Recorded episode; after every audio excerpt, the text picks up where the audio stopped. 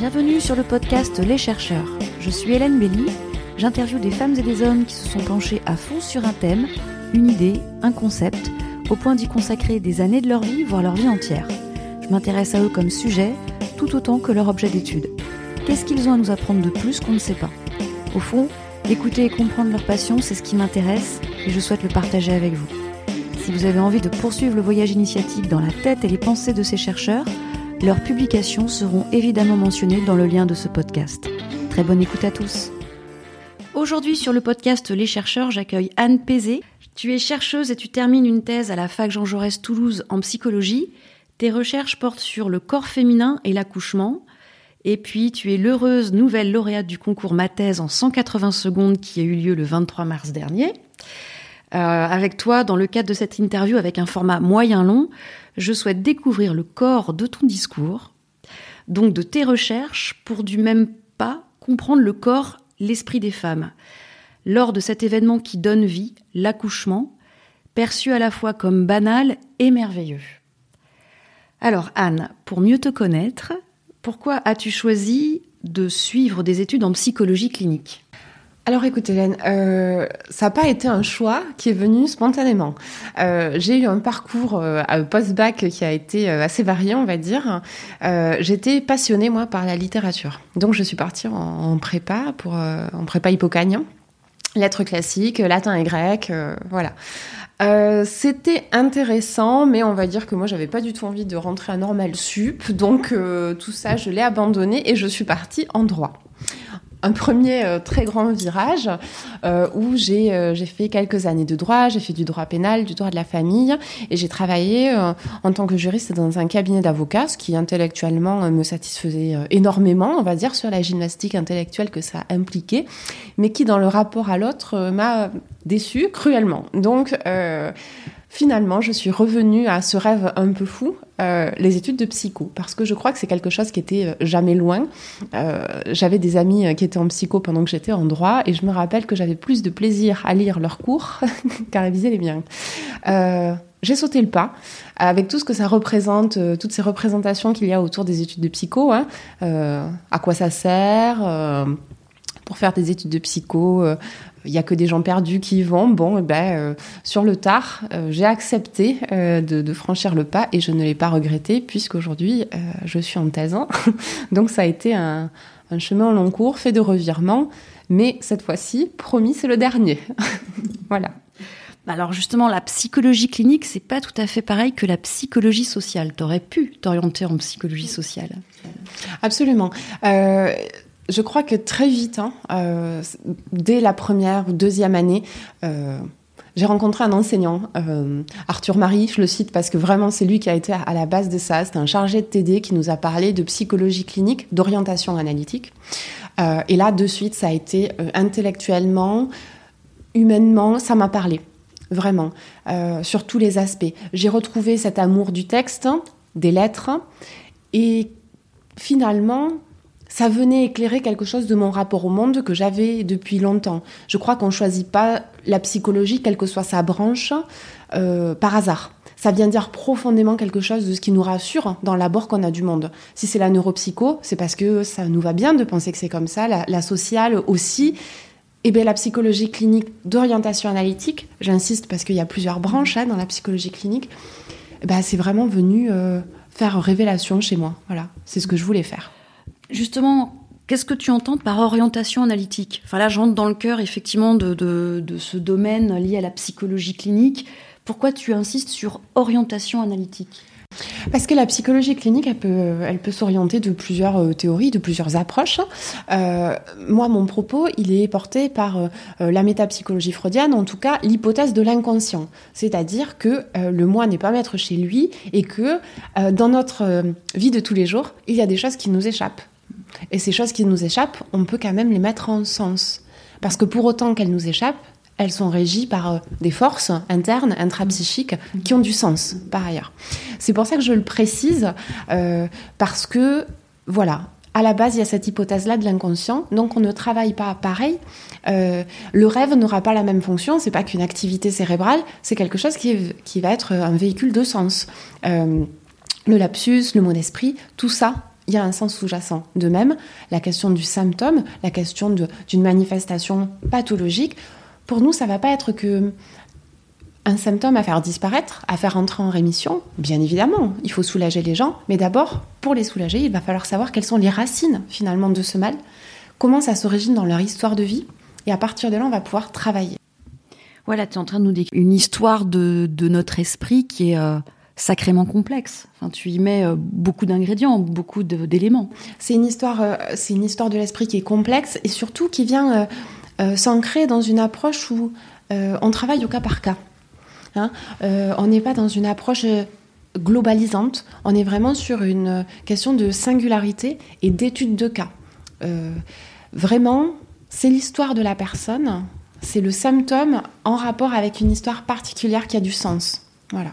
Le symptôme ne va pas recouvrir les mêmes racines chez chaque personne. Donc c'est à nous de venir mettre du sens là-dessus.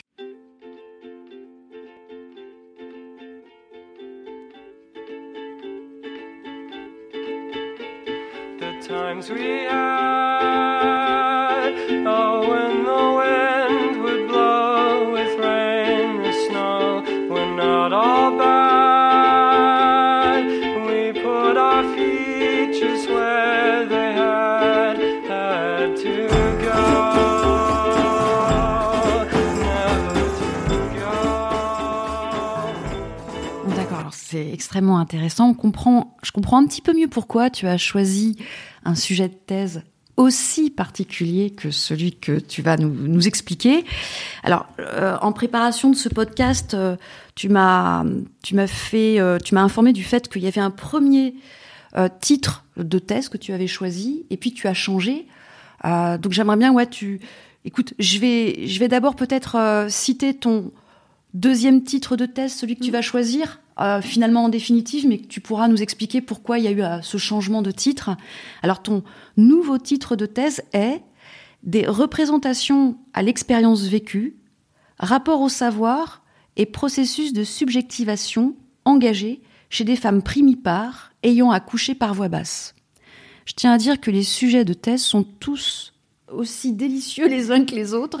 Donc là, ça vaut, euh, ça vaut quelques minutes pour que tu nous expliques. Absolument. Euh, je crois que la première chose à dire, c'est que euh, un travail de thèse, c'est un travail de réflexion. La réflexion, elle procède d'une construction. Euh, moi, c'est pas un travail que j'ai entamé au moment de la thèse. C'est un travail que j'avais entamé en amont, dans le master 1 et dans le master 2, de façon plus superficielle, on va dire, mais par des mémoires de recherche. Euh, qui portaient le premier sur l'épisiotomie et le second sur la sexualité du postpartum. Bon, on était déjà quand même dans cette thématique. Et puis, en thèse, on a le droit de s'autoriser à un projet qui est plus grand, qui est plus ambitieux. Le premier euh, projet que j'avais, qui, se réclamait donc d'une approche phénoménologique, puisque c'est comme ça que je, le, que je le parlais, et la question du corps, je crois que ce que ça venait dire, puisque c'est quand même intéressant pour ça, c'est que je voulais euh, avoir une approche euh, en deçà de tout jugement, en deçà de toute représentation. Parce qu'une approche phénoménologique, c'est une approche dans laquelle on suspend le jugement. On est dans une écoute de l'autre et on essaie de ne pas ramener de conceptualisation euh, ou d'association libre dans le cours de l'entretien. Ça vient dire quelque chose de l'idée dans laquelle je me suis euh, engagée dans la thèse, en fait. Ça venait dire quelque chose de la philosophie qui, précédait à cette envie. Le travail a, évolué aussi parce que euh, il y a une déconstruction qui se fait à travers les lectures. Hein. Euh, quand on met en jeu de façon critique différentes théories, différents auteurs. Euh, moi, je suis allée chercher, certes, dans la métapsychologie freudienne, mais je suis allée chercher bien ailleurs. Déjà dans ces continuateurs, hein, dans des auteurs beaucoup plus contemporains, des femmes aussi hein, qui ont pu écrire, puisque c'est quand même intéressant que ce soit des femmes qui parlent d'histoire de femmes. Ça me semble assez pertinent. Et puis aussi euh, des études féministes, de la sociologie, de la littérature. Je suis venue me, nourrir de plusieurs épistémologies et mon objet de recherche ben, s'est construit, euh, déconstruit et surtout j'ai rencontré la clinique, c'est-à-dire des participantes qui, elles, sont venues mettre à rude épreuve mes représentations et qui ont réellement engagé un travail de déconstruction, reconstruction et redécouverte du sujet euh, initial de ma thèse. Ah, c'est super intéressant. justement, j'avais euh, tu as participé à un colloque en 2017, donc c'était certainement au cours d'un de tes masters. Et puis tu, tu es intervenu sur le sujet de l'épisiotomie. Tu insistais aussi sur ta méthodologie de recueil de données et d'enquête. Là, on en vient peut-être sur la partie que tu appelles, que tu nommes clinique, à savoir l'entretien semi-directif. Et j'aimerais que tu nous parles de ces femmes que tu as interviewées et qui ont témoigné de leur vécu. C'est vrai que ces mémoires, euh, le premier, il y avait une participante, le second, il y en avait trois. La thèse, on est sur un panel plus, euh, plus conséquent puisque euh, il y a 13 participantes. On peut se dire, c'est pas énorme hein, comme panel, mais en fait, ces femmes, je les rencontre à quatre occurrences pendant une heure. Donc finalement, 4 heures par participante euh, pour un certain nombre de participantes, c'est quand même pas mal. Euh, sachant qu'il y a quand même tout ce travail de retranscription. Hein, on travaille sur des données qui sont euh, arrêtées sur papier, on va dire. Tout ça, je le retranscris et je travaille vraiment sur une analyse de contenu. Tout simplement parce que aussi la mémoire, le souvenir et notre interprétation nous jouent parfois des tours. Aussi, quand je réécoute ces entretiens et que je les retranscris, j'entends des choses que je n'avais pas entendues. Je m'entends leur répondre certaines choses et je me dis mais comment ai-je pu dire ça? C'est que là, clairement, il y a quelque chose qui m'a sollicité, quelque chose que je n'ai pas pu entendre. Et c'est aussi autour de ces nœuds qu'il est intéressant de, travailler. Moi, je crois que j'ai choisi une méthodologie euh, semi-directive ou non directive hein, pour certains entretiens, parce que le but, c'est vraiment d'accueillir. Pour accueillir une expérience, il faut certes diriger le propos pour venir indiquer la thématique à ces femmes, mais il faut aussi leur laisser tout le champ pour voir les termes qui vont émerger spontanément. Parce que si je viens égrener un certain nombre de lieux communs, y compris issus des concepts de la littérature sur cette expérience-là, je perds ce que j'étais venu chercher, à savoir l'inédit de leur expérience et ce qu'elle pourrait m'apporter pour essayer de, prendre du recul sur ce qu'on dit communément sur l'expérience de ces femmes. Donc pour laisser émerger du contenu, du sens, il faut être quand même relativement neutre dans l'abord des choses. Euh, le non directif aussi, c'est quelque chose qui reprend un peu les principes de, la, cure analytique, hein, en tout cas, c'est la question de la libre association. C'est-à-dire qu'on part d'une question très générale, à savoir, vous avez accouché il y a quelques semaines, est-ce que vous pourriez me raconter comment ça s'est passé pour vous? Est-ce que vous pourriez partager avec moi cette expérience? Voilà. Et puis, de fil en aiguille, il y, a des, choses qui émergent. On va les relancer sur des contenus qui sont plus ou moins intéressants. J'ai peut-être, euh, je vais peut-être aller trop vite tout à l'heure, parce que dans ton nouveau titre de thèse, tu parles de processus de subjectivation engagée. Qu'est-ce que tu entends par là? Je l'entends par la question des représentations à l'expérience vécue. On va dire que ça, c'est le cadre temporel euh, de ma recherche, à savoir, ces femmes, je les rencontre pendant la grossesse, au dernier trimestre à peu près. Et je les suis jusqu'à euh, trois mois de postpartum. Donc je les vois pendant six mois. Euh, c'est pas du longitudinal, mais c'est un peu plus étalé. Donc je, fais cette traversée avec elles, ce qui est déjà, je trouve, assez formidable, d'accompagner des femmes dans un moment de métamorphose.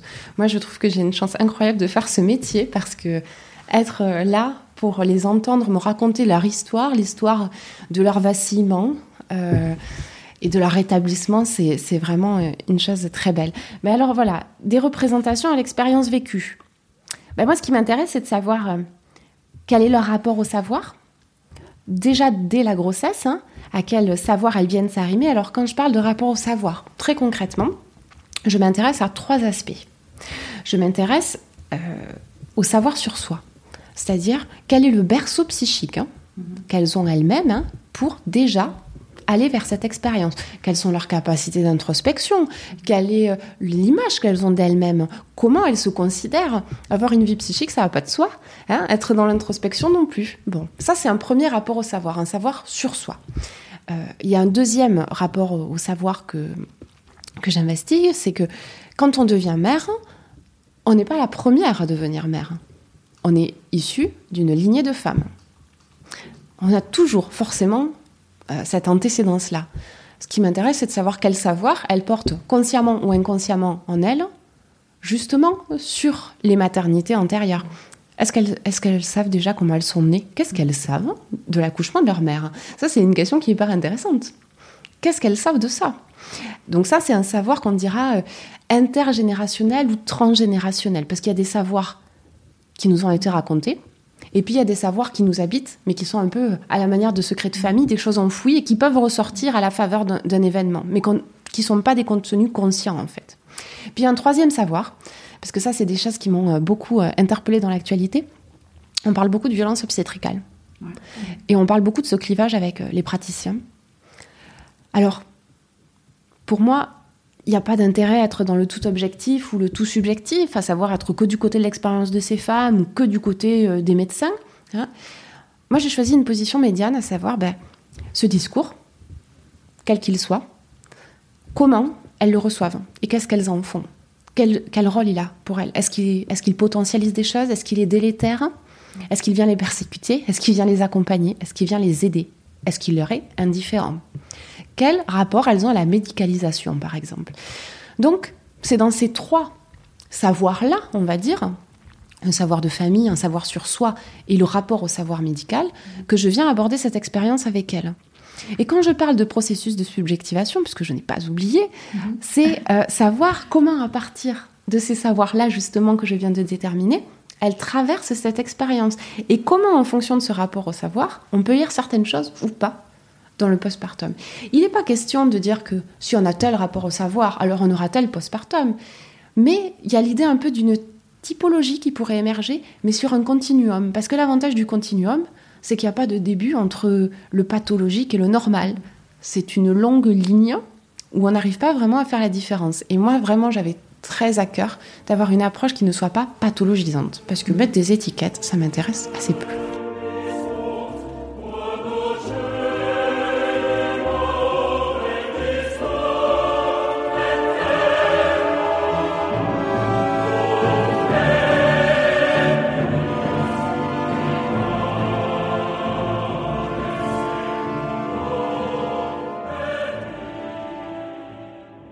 Qu'est-ce que tu veux justement démontrer au travers de ta thèse, de ton travail Là, tu arrives à la quatrième dernière année d'un long travail de thèse. Finalement, je sais que c'est pas forcément une question euh, politiquement correcte que de dire ça, mais euh, qu'est-ce que tu voudrais démontrer au travers de ta thèse?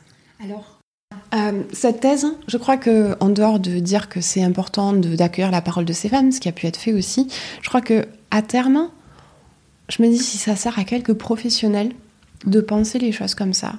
Je crois que l'aspect pluridisciplinaire aussi euh, me tient à cœur. Le fait d'inclure cette dimension du rapport au savoir médical, mm. c'est euh, un espoir aussi de me dire est-ce qu'on pourrait pas trouver un tiers lieu dans lequel euh, justement on serait pas dans cette question de l'affrontement des somaticiens? Hein, et euh, de tout ce qui est euh, psychisme.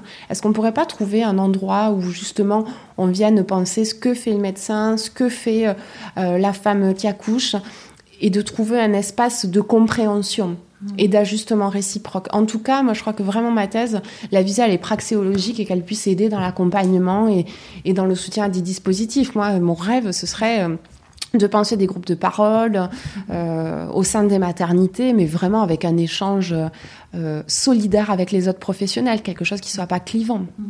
Ouais, Justement, dans, les bibliographies que tu as pu lire, euh, ça, ça sous-entend ce que tu dis, que c'est pas si entendu que ça, que les femmes ne sont pas entendues aujourd'hui? Dans leur expérience corps-esprit de l'accouchement des, des, propos particulièrement avant-gardistes hein, sur la condition des femmes. Ça, je pense que c'est important de le, de le, dire et de le reconnaître. On peut faire un travail moderne et engagé tout en partant de l'hypothèse de l'inconscient. Parce que euh, si euh, on se saisit de cette hypothèse-là, c'est pas pour autant qu'on va se saisir euh, de toutes les représentations sur les femmes et le féminin qui sont véhiculées aussi à travers cette théorie. On peut être critique vis-à-vis de son ancrage théorique. C'est même salutaire, je dirais. un savoir qui fonctionnerait comme une orthodoxie est un savoir fragile, hein, vulnérable. sinon, on n'a pas peur de s'ouvrir. Hein, à d'autres à d'autres théories et à d'autres façons de, de penser les choses.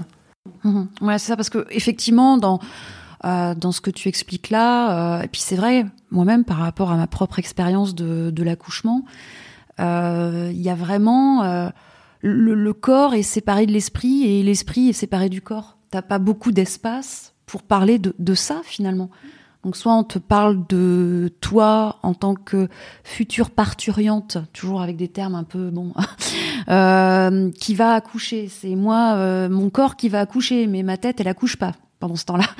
Et, euh, et pourtant j'ai des angoisses à accoucher et à qui j'en parle et c'est vrai qu'il n'y a pas de, de, lien, en fait, comme si le corps et l'esprit n'étaient pas liés. C'est le corps ou l'esprit. L'esprit ou le corps, mais il n'y a pas ce et au milieu. Absolument. Et euh, même au-delà, ce n'est pas parce que c'est inéluctable qu'on est euh, obligé d'accoucher au terme d'une grossesse, hein, euh, ou que souvent se présente un baby blues, ou en tout cas des manifestations émotionnelles un peu plus vives hein, une fois qu'on a accouché. C'est pas parce que c'est normal et attendu et inéluctable que ça mérite pas d'être interrogé. Parce que savoir que ça va advenir et en faire l'expérience, c'est pas la même chose. Voilà. Et je crois que venir dire à une femme euh, euh, c'est normal, euh, c'est une chose. Venir lui demander comment elle le vit, c'en est une autre. Dans un, on nie les émotions en venant les normaliser. Dans l'autre, on dit d'accord. Et alors, qu'est-ce que ça fait? Et je crois que c'est ça qui fait la différence. Complètement. Euh, on sent bien aussi que dans, dans ton approche, dans ce que tu dis de ta thèse, tu le disais, tu as une approche euh, pluridisciplinaire. Dans ta bibliographie, euh, as-tu utilisé des, des, sources de type sociologique, anthropologique, historique Forcément, je suis allée chercher ailleurs. mais pas que sur la question de l'accouchement je suis allée chercher euh, dans d'autres disciplines, euh, euh, notamment des études sur le sport, hein, le corps qui traverse des épreuves violentes de type marathon, etc. Qu'est-ce qui se passe Sur des représentations, effectivement, après autour de l'accouchement. Mais on va dire que j'ai franchi un peu ce, ce, tabou de rester dans la psychologie clinique d'orientation analytique. Je suis allée voir du côté des gender studies. Parce que ça, par exemple, c'est les études féministes ont du mal encore à se faire accepter en tant que science. Et euh, du coup, je trouve ça assez intéressant de venir travailler ça euh, pour apporter justement encore, euh, j'aime bien dire ça, un angle de dilatation, quoi, quelque chose qui mette de l'épaisseur. c'est d'autant plus riche. C'est une perspective hyper complexe, l'accouchement. Bah, déjà, ça mêle du psychique et du somatique. Bon. Mais ça existe dans une période donnée, avec des représentations sociétales, normativantes. En plus, ça concerne les femmes, donc il y a des représentations de genre qui sont engagées. Déjà, là, on en est à beaucoup, beaucoup, beaucoup d'empilements, euh, donc beaucoup de disciplines. Et certes, on ne peut pas viser à l'exhaustivité, même si c'est toujours un peu, on le mirage du chercheur. Mais euh, il faut aller voir un peu, euh, déjà, savoir dans quel champ ça vient s'enraciner. C'est pas que le psychisme de la personne et ses mécanismes inconscients qui sont à l'œuvre. C'est dans une société donnée, à une époque donnée. Donc il faut remettre en contexte aussi vis à -vis de ça.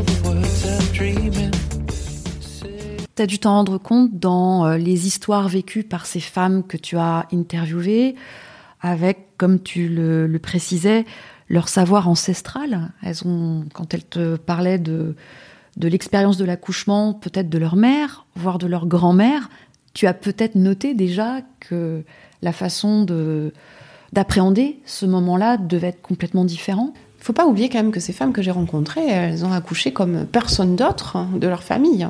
Elles ont accouché aussi pendant une crise sanitaire. Moi, les recueils de données, je les ai faits pendant le premier confinement, il y a un an.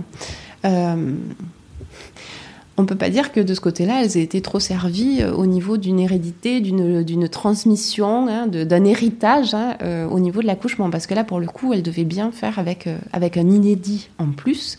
Accoucher, certes, elles ne savaient pas ce que ça faisait, mais accoucher en période de crise sanitaire avec euh, la non-présence euh, du père hein, lors de l'accouchement, en chambre, toutes les anticipations anxieuses qu'il pouvait y avoir. ça, pour, pour, pour, le coup, là, ta thèse, elle sera inédite aussi par rapport au, recueil de ces données-là qui sont extrêmement nouvelles. C'est vrai qu'avec cette crise sanitaire, on, vit des choses qui sont du coup hors de la norme. Tout en restant dans euh, la singularité, euh, comme tu disais, l'approche au cas par cas. Donc c'est vraiment euh, super pertinent. Tu parlais aussi, alors on parlait de de l'approche féministe. donc effectivement, dans l'actualité d'aujourd'hui, hormis la crise sanitaire qui n'est pas des moindres, une crise et même mieux encore, une révolution féministe prend corps. ce corps parfois a pu paraître endormi, puis il se réveille et se révèle puissant. Qu'est-ce que ton travail de recherche apporte comme pierre à cet édifice? Je crois que un, écueil qui peut être reproché parfois à certains travaux, c'est un travail qui va être guidé par euh, une politique. Bon, pour moi déjà la recherche est politique de base. Euh, mmh. euh, produire un savoir, c'est un acte politique, mmh. puisqu'il va servir à quelque chose, quoi qu'il en soit. on l'a vu pour des grandes inventions, vu ce que ça a pu donner par ailleurs, des armes de destruction mmh. massive, etc.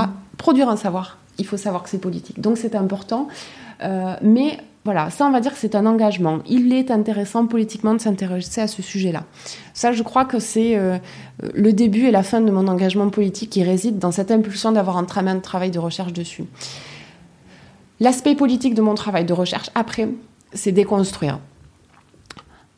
Il était euh, pour moi primordial de venir déconstruire puissamment ce qui pouvait être dit. Euh, donc j'ai pu évoquer les gender studies, mais c'est pas sur ça que je vais me baser sur. Je suis revenue vraiment. Mon acte politique, c'est de revenir à la parole du sujet et à écouter ces femmes, parce qu'à la fin, c'est elles qui savent. Elles ont ce savoir-là. Donc moi, mon geste politique, c'est d'accueillir ce qu'elles disent euh, de façon apolitique et de ne pas véhiculer un message féministe à travers ce qu'elles disent, mais vraiment de venir euh, véhiculer leur expérience. Voilà. Mon engagement politique, c'est de ne pas politiser mon propos.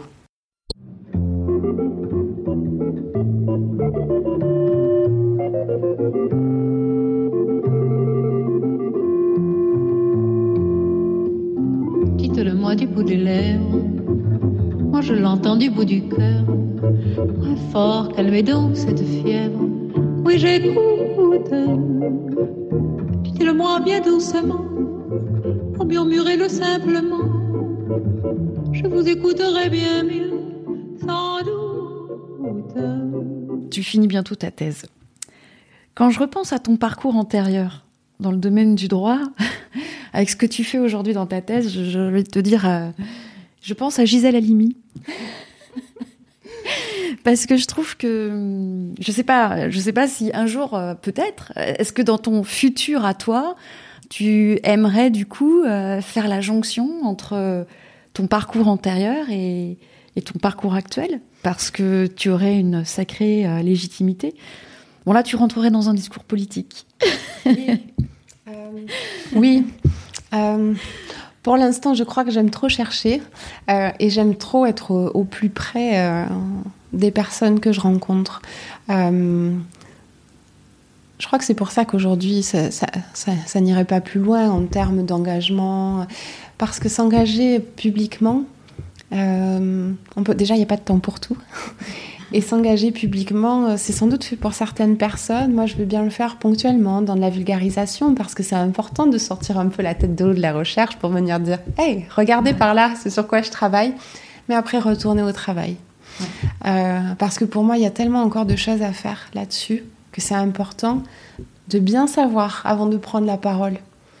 Sinon, euh, je ne ferai que diffuser des messages vides. C'est... Et je suis pas sûre qu'un jour j'arriverai à bien savoir, tellement les expériences sont singulières à chaque fois. Mais moi, ça a vraiment du sens le travail que je fais aujourd'hui. Je suis hyper heureuse de le faire. Donc c'est pour ça que je suis pas sûre de venir mêler ce que je faisais avant, parce que c'est plus le fruit d'une construction que d'une complémentarité dans l'après-coup, quoi. Voilà. D'accord. Ok. Donc justement, après ta thèse, tu te projettes comment? Dans un dans des fonctions effectivement d'enseignement, euh, dans des fonctions de, de, professeur en fait? Moi, c'est euh, effectivement ce qui me. Alors, il y a deux choses qui me plaisent énormément. Euh, la pédagogie, j'adore hein, enseigner. parce qu'enseigner pour moi, c'est pas transmettre que des données, c'est développer l'esprit critique. Et il n'y a rien que j'aime plus que développer l'esprit critique. Amener les gens non seulement, certes, à acquérir des savoirs, mais surtout à comprendre comment ils ont été construits et comment ils fonctionnent. Un savoir, c'est quelque chose de dynamique, c'est pas quelque chose qui s'apprend par cœur, c'est quelque chose qui se comprend. Voilà. La pédagogie, moi, c'est quelque chose qui m'anime énormément. J'adore enseigner, vraiment. Et puis, euh, euh, la vulgarisation et la diffusion des savoirs, euh, c'est aussi quelque chose qui me plaît beaucoup parce que c'est très bien de, faire de la recherche, mais le langage universitaire, il est quand même très hermétique. Et euh, moi, je garde vraiment euh, à l'idée que euh, les choses qu'on fait, c'est quand même pour les diffuser, même à deux ou trois personnes, mais pouvoir en parler avec quelqu'un qu'on connaît, qui a vécu une expérience comme ça, quelques professionnels qui s'intéressent à ce champ-là. Bah, moi, déjà, je me dis, si à la fin, il y a une dizaine de personnes qui sont conscientes de certaines choses, bah, j'aurais fait vachement. je serais très contente de ce que j'ai fait. Donc, c'est un projet modeste. Ah non, c'est un projet, c'est un grand projet au contraire. Parce que tu en parles vraiment, euh, tu en parles super bien. Tu ma vie, c'est des gens euh, bah, que j'ai rencontrés comme ça et avec qui s'est passé quelque chose de singulier. Euh, ça va être bah, l'enseignant dont je parlais tout à l'heure. Bah, plus tard, ça va être ma fille aussi. Hein. la rencontre avec ma fille qui fait que le, le, monde est devenu différent, le rapport au monde est devenu différent. Je ne suis pas qu'une femme, je mhm. suis aussi une mère. Mhm. Je ne suis pas qu'une mère, je suis aussi une femme. Mhm. Et, ça a beaucoup changé les choses pour moi. Et ça fait aussi euh, le chercheur que je suis aujourd'hui. Ouais, je trouve que c'est, euh, ça peut même servir de conclusion ce que tu viens de dire parce que hum, tu, non, tu, tu ouvres euh, des, perspectives de, de, de, de, connaissances, de savoir qui, qui sont qui sont là depuis des siècles et des siècles, et tu, tu les mets en perspective sur euh, nos siècles à venir. Et tu démontres à quel point, euh, oui, la diffusion de ce savoir, la pédagogie, le fait euh, de développer un esprit critique sont dans, dans une démarche pluridisciplinaire, sont à ce point-là, mais euh, fondamentaux ou est fondamental. Je sais plus le début de ma phrase, mais c'est fondamental pour euh, pour la suite de, de nos vies. Hein. On, s'en rend compte avec euh, tout ce qui se passe aujourd'hui. Et c'est comme ça que je me suis construite, puisque si tu peux, si tu regardes mon parcours, il est hyper pluridisciplinaire en soi. À la faculté, j'ai fait plein plein de choses. Et à force, j'ai trouvé un chemin qui les rassemble tous et les fait vivre euh, différemment. Mais oui, le pluridisciplinaire, il est même dans ma formation et, et dans une construction personnelle. Ouais, mais c'est passionnant. En tout cas, bah, on, va, on va conclure ce, cette interview euh, sur ces jolis mots. Et euh, bah, j'invite tous ceux qui, qui écoutent euh, ce podcast à retrouver euh, dans les liens du podcast tout, les autres, toutes les autres interviews que Anne a pu faire, euh, ainsi que peut-être des liens euh, autour de ta thèse. Voilà. En tout cas, merci à toi. Anne. Merci. Merci Hélène.